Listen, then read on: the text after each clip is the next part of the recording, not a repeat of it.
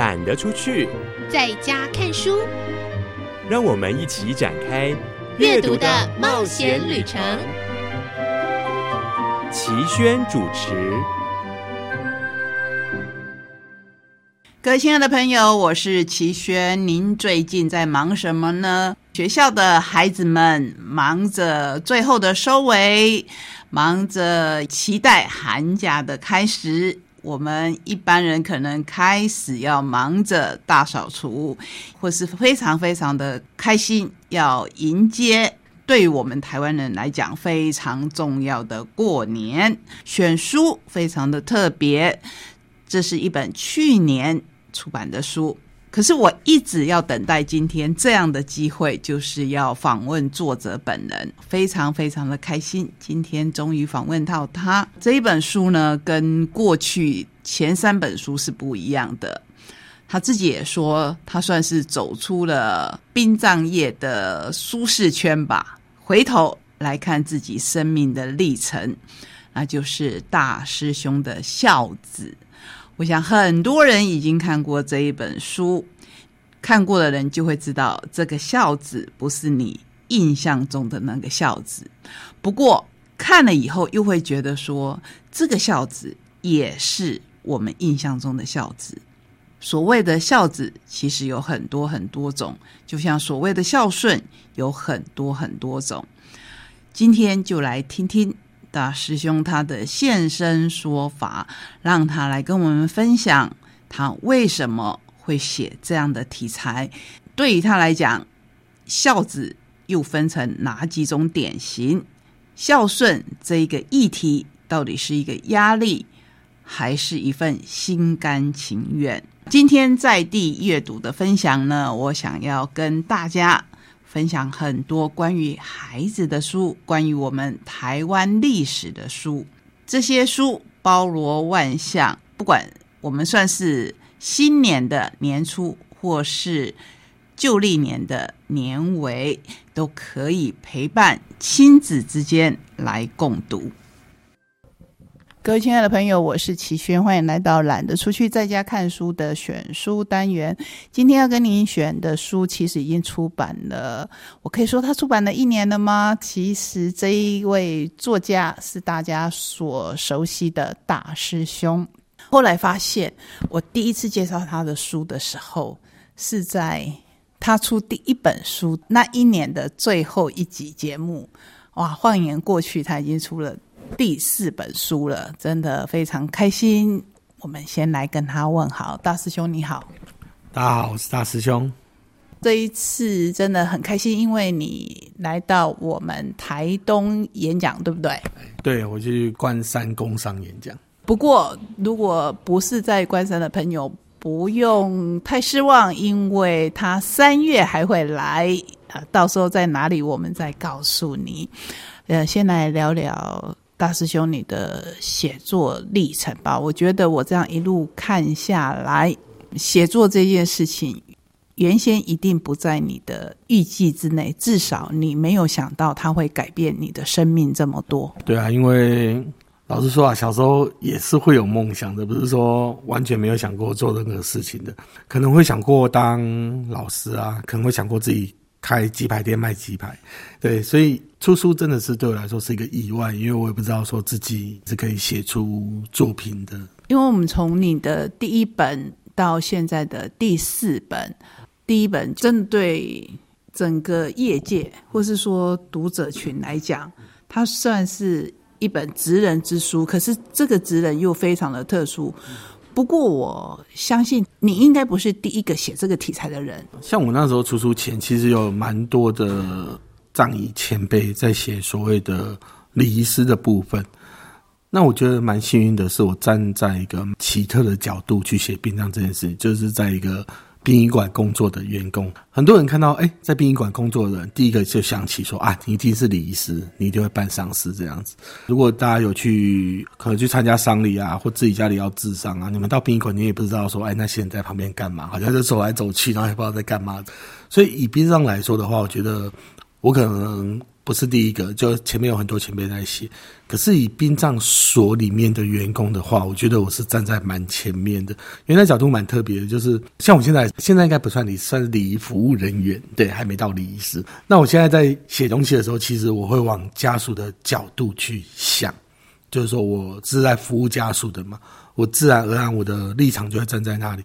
可是当年我在殡葬所的时候，其实我做事可能是比较旁观的角度在想。有时候我会笑李医师啊，有时候我会觉得说，啊，这件家属案子很奇怪，就可能看的角度会比较不一样。而且这角度是挺客观的，因为今天一个人可能上市办一百万，跟一个人上市办十万，对我们来说都是一样的，因为我们是站在旁边看办上市这件事情。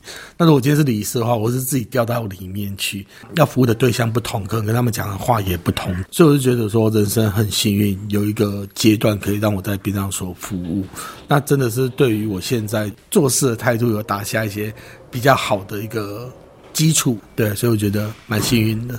我们上次访问你是透过电话，然后我们谈的是《火来了，快跑》，所以前三本其实都还在这个范围里面。那尤其是第一本啊，让我们一般的读者接触到完全。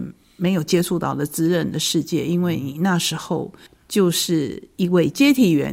那接体员对一般不管年纪大小，我想已经在看你的书的这个年纪，多多少少应该都是家里有有过办理事情的经验。那我们一般的家庭是家里有人往生了，然后我们就通知，可能就是殡仪馆啊等等，所以。你那个接体员是完全不一样的世界，然后让我们接触到的也是完全不一样的世界。原来有人是可能他走了好久是人家不知道的，可能他走的情况是不能由家属来通知，或是不能由家属自己就第一线处理，而是必须有接体员这样的职业存在。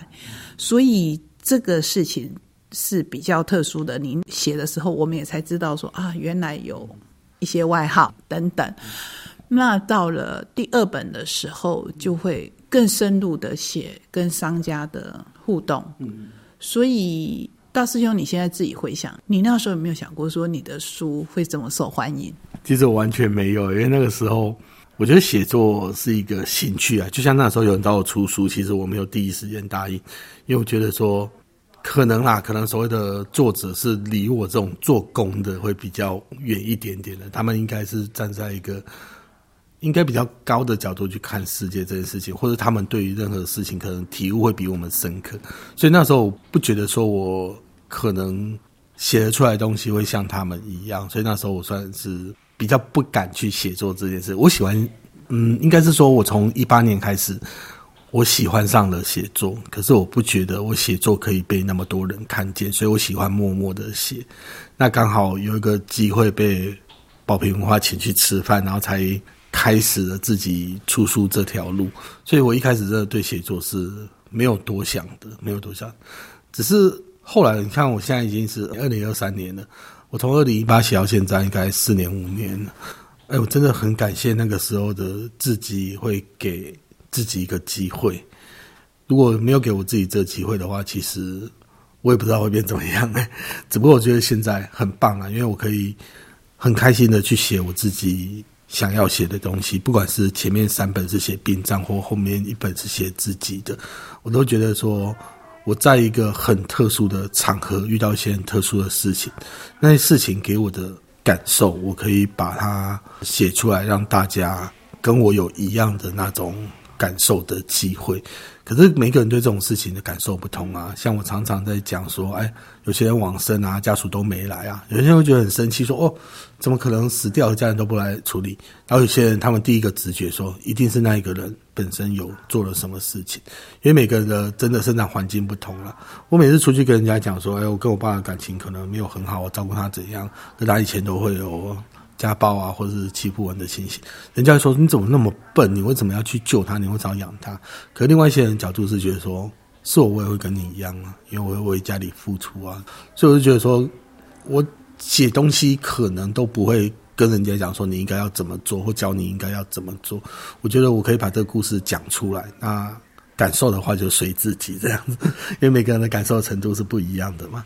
真的很高兴有写作这个机会，或者是有写书这个平台，会让我觉得我可以把更多的故事分享给大家。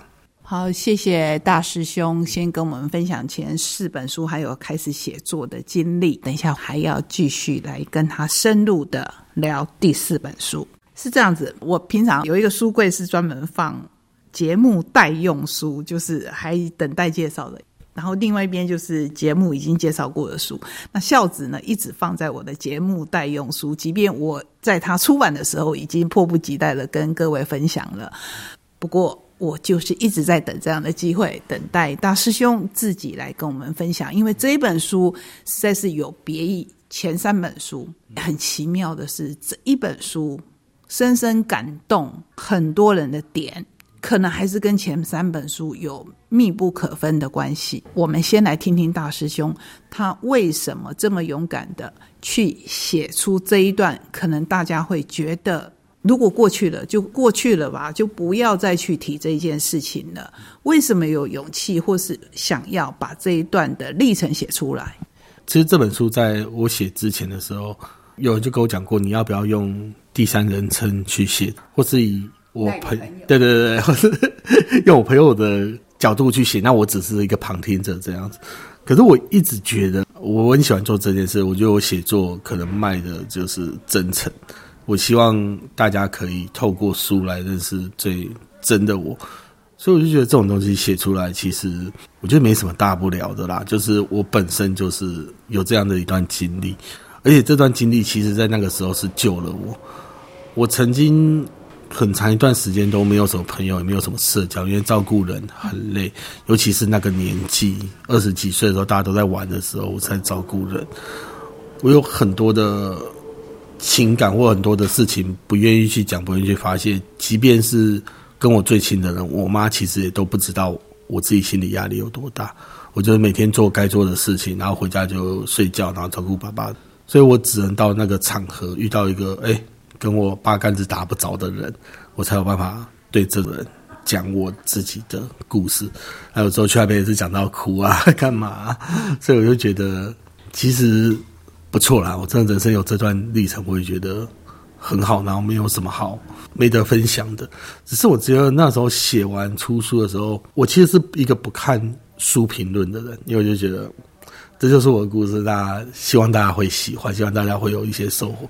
只是那时候就有些人就贴一些评论给我，就是说啊，这个人他写作退步了，这个人他写的没有什么可以写的，所以才会写这种东西，或者说啊，这人写第四本书跟前面三本不一样的。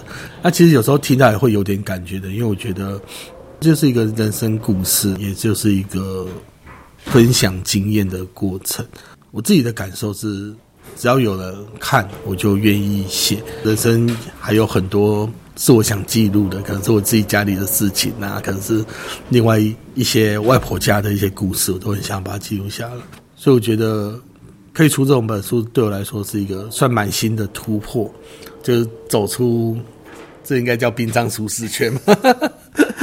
对啊，其实很多人跟我讲过，他们。告诉我的事情，我现在回馈给大师兄。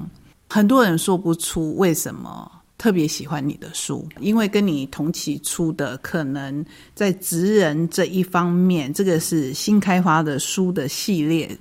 那为什么读读他们可能最喜欢你的书？不是因为生老病死，以前可能是忌讳，然后现在。可能是我们必须去面对、必须去学习。我觉得很重要的是，他们告诉我，我们就是喜欢他的文字，喜欢他的温度。那这个东西其实是很难讲清楚的。像我们业界很有名的编辑杜鱼头，他就说，有时候祖师爷赏不赏饭吃，就是那么一点点。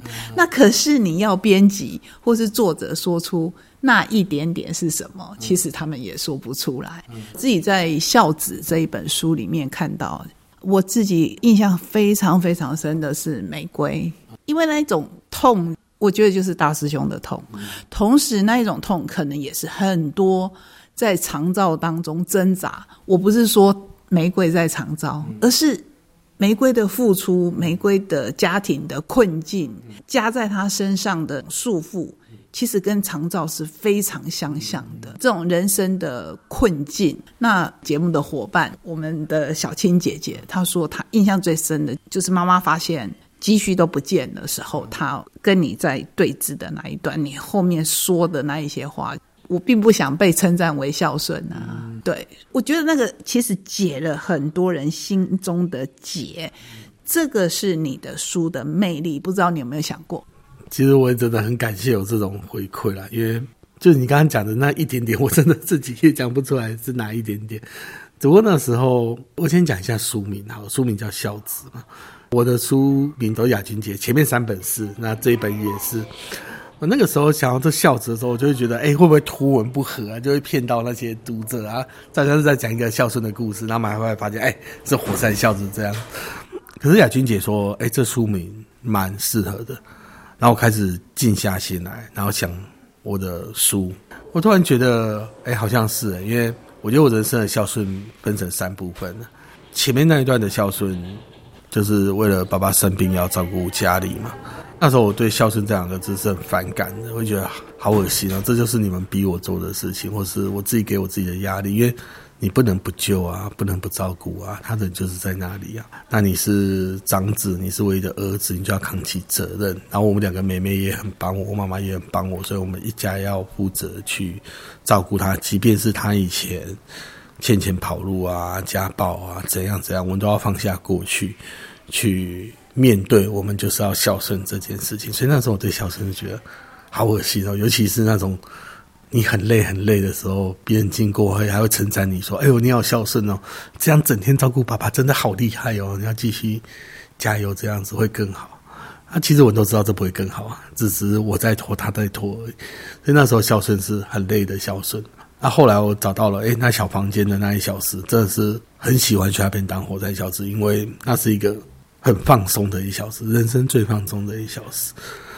我觉得说在那边当这个火山孝子，其实是一件很舒服的事情。就是我每天可能会买一点东西去跟他们吃啊，跟他们聊天啊，然后离开了之后就变回一个人的状态。我就觉得这个让我有动力去继续工作，继续去养爸爸。可是等到爸爸往生了，我把钱花完了，我会发现，哎，那群人也不见了，就很现实。没有钱，那群人就不会出现。这我再回头想想说，那等到我没有钱，他全不出现的时候，我还剩下什么啊？我还剩下一个会念我，可是很爱我的妈妈。她真的是不管我穷或是累的时候，她都会陪在我身边。只是我以前很少去抬头看她，因为我就觉得自己做自己的事情，我累她也累。